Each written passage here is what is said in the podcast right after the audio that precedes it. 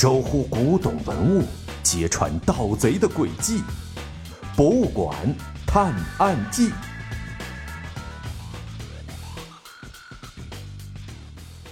第九集：这样的神探。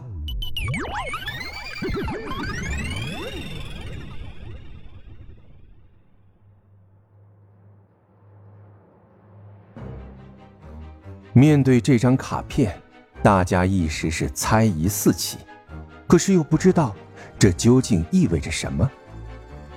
与此同时，也传来了刑侦队长刘队长的消息，他们封路搜山，利用无人机等设备迅速搜遍了每一个角落，但是并没有发现一个嫌疑人。难道把小盲道和小小贤困在地下室的面具人就这么凭空消失了？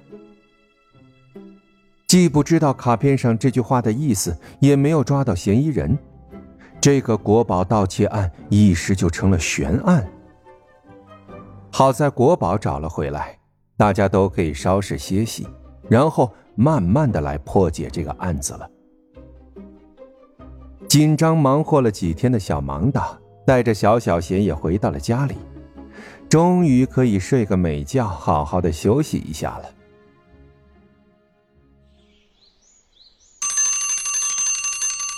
刚到第二天早上八点钟，小盲道房间的闹铃就响了。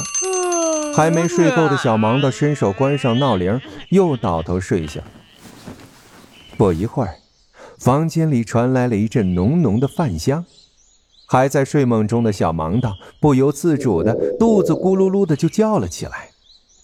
而小盲道本人眼睛都没睁开，就像梦游似的从床上飘了下来。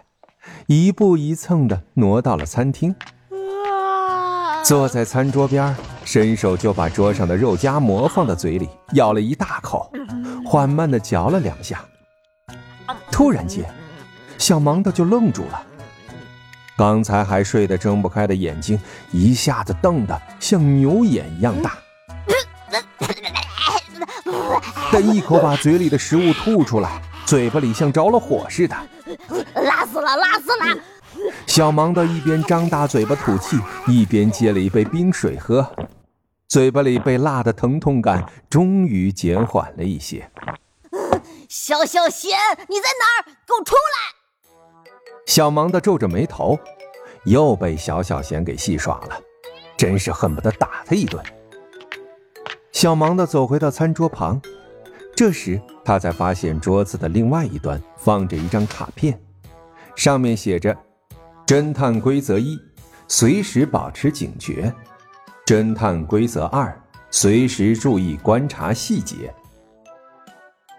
原来，为了训练自己的能力，我们的侦探小盲道让他的助手故意经常给他制造一些意外。可是，这辣死人的早餐也太损了吧！小盲道把卡片摔在桌子上，发现背后还有一句话：“侦探规则三，善用逻辑推理和想象力，根据房间里的细节推理出我在哪儿吧。”小小贤，这个小小贤，这刚起床就给小盲道准备了两个考验，可是小盲道嘴里的辣还很厉害。于是他走到冰箱那儿，从冰箱里拿出了一盒牛奶，一口气喝了下去。他拿着牛奶边喝边走，刚刚走到客厅中间时，咕咚一下，小盲道突然摔倒在地上，嘴里流出了一些白色的泡沫，身体开始不停的抽搐，眼睛也开始往上翻，几乎整个眼睛里只剩下眼白了，四肢看起来都僵硬停止了一样。小盲道，坚持住，我来了！小小贤通过监控系统看到小盲道的样子，迅速跑了过来。他让小盲道平躺在地上，把他的头侧向一边，以免被呕吐物呛到。接着拿过来一块毛巾，准备让他咬住，防止他抽搐时咬到舌头。小小贤刚蹲下来，噗的一声。小盲道突然起身，喷了小小贤一脸牛奶。小小贤，上当了吧？看着被自己精湛的演技骗出来，又被他喷了一脸牛奶的小小贤，小盲的笑的捂着肚子躺到了地上。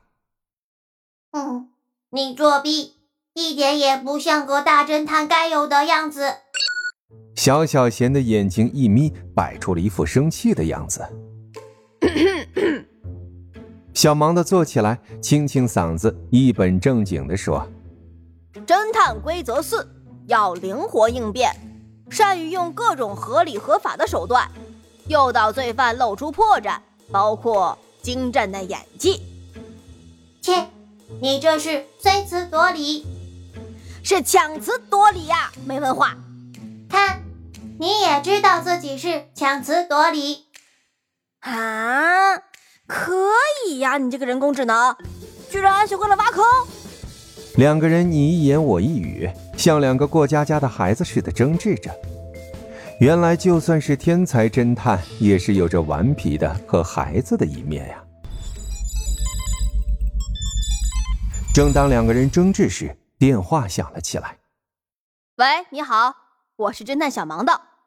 小芒的拿起电话说道：“什么？”这么贵重的东西居然丢了！了解了，我马上过来。小忙的说完，赶紧去收拾东西，准备出门。究竟是什么东西丢了，会让他这么着急呢？